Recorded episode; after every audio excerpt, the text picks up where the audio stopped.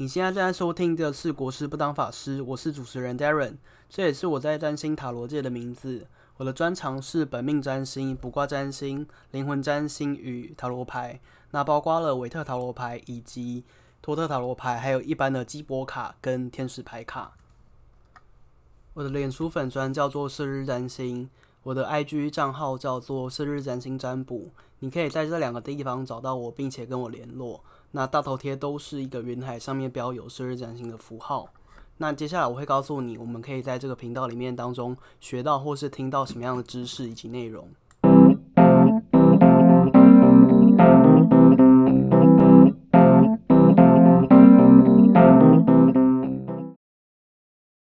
那大家会在第一集的时候和第二集的时候听到我去聊。何谓是命？什么叫做命？那运又是什么东西？命运、命运这个词到底是怎么使用的？还有第二个是，我们在之后会不断的邀请呃各个行业或是各个领域的朋友们一起来跟我去聊天，去谈说，诶，最近发生了什么样的事情是能够跟星象对应得上的，或者是说我们在星象当中能够预知到未来会有什么样的事情发生，还有。我们可以聊星座，我们会聊星座，我们会聊呃大家都发生过的心里面的事情，告诉你占卜或是占星这种命理工具，它不只只只是一种呃话术或是一种带入的心理学上的效应而已。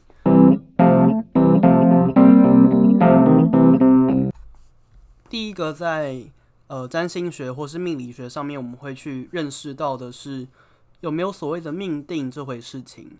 那其实我自己是属于命不定论的支持者。换句话说，我认为没有什么事情是命运在你生下来的时候就已经注定好的。其实命定命定，我们讲的其实要讲的最好是命不定。第一是我们透过命不定论去把人生的自主权拿在自己的手上，那这个是有助于大家积极发展自己人生，或是。开创自己美好蓝图的一个呃前提。第二个是说，如果你命不定的话，好像你做什么事情，诶，如果你命定的话，好像你做什么事情就是这么的应该，这么的理所当然。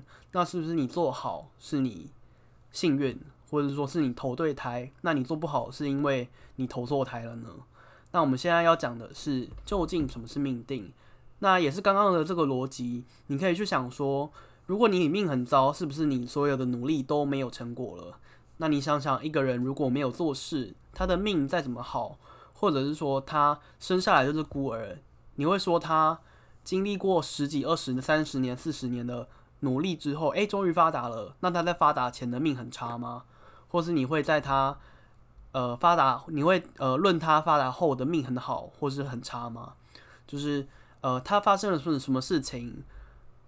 我们需要，我们应该要盖棺定论才能够给他下结论。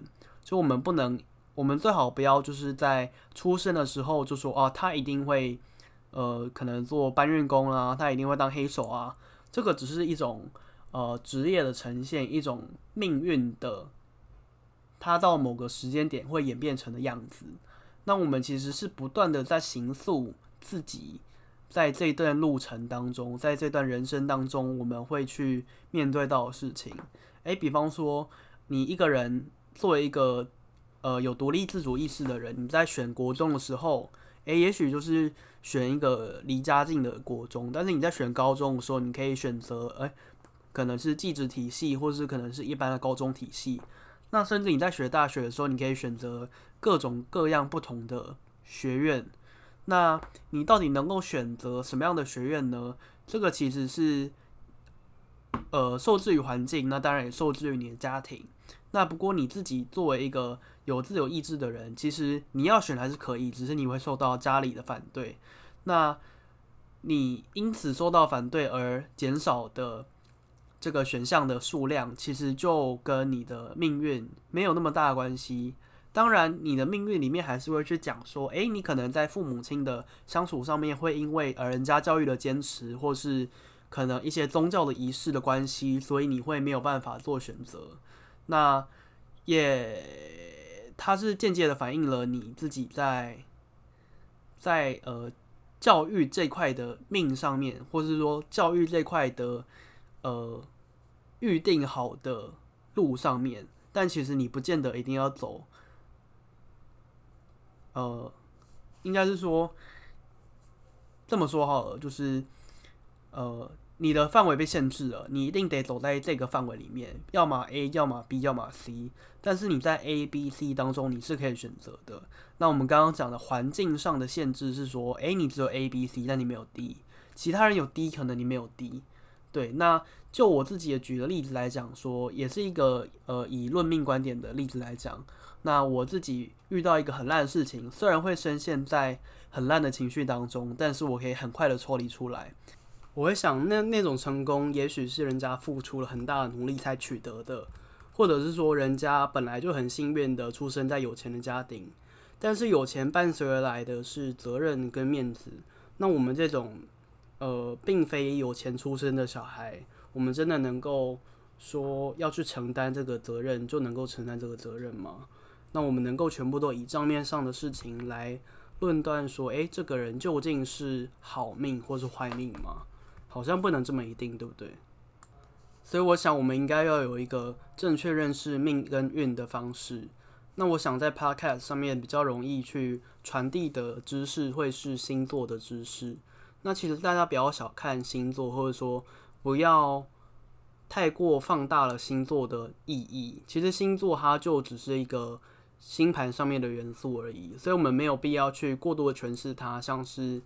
呃，一般在讲的星座运势一样，星座运势它其实是有一些背景的，然后它也是有一些适用法则的。只是这一点，一般的在做星座的专栏的人不会跟你讲，甚至是一些塔罗的老师，他也不懂星座到底是怎么一回事。他们只是知道说，诶，塔罗里面有一些星座的元素，那把那些东西背一背之后，诶，就可以替某些人算命了吗？那其实我们到下一集，或者说到之后，我们都会去让大家认识到，呃，命理占卜跟卜卦，其实它这些词还是有多少的差别的。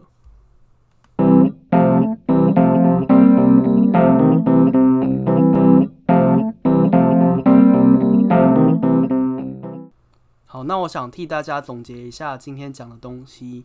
其实命定，刚刚第一个大主题是命定。那其实命不是一定的，我们只是有了一个既有的框架之后，我们去里面做选择。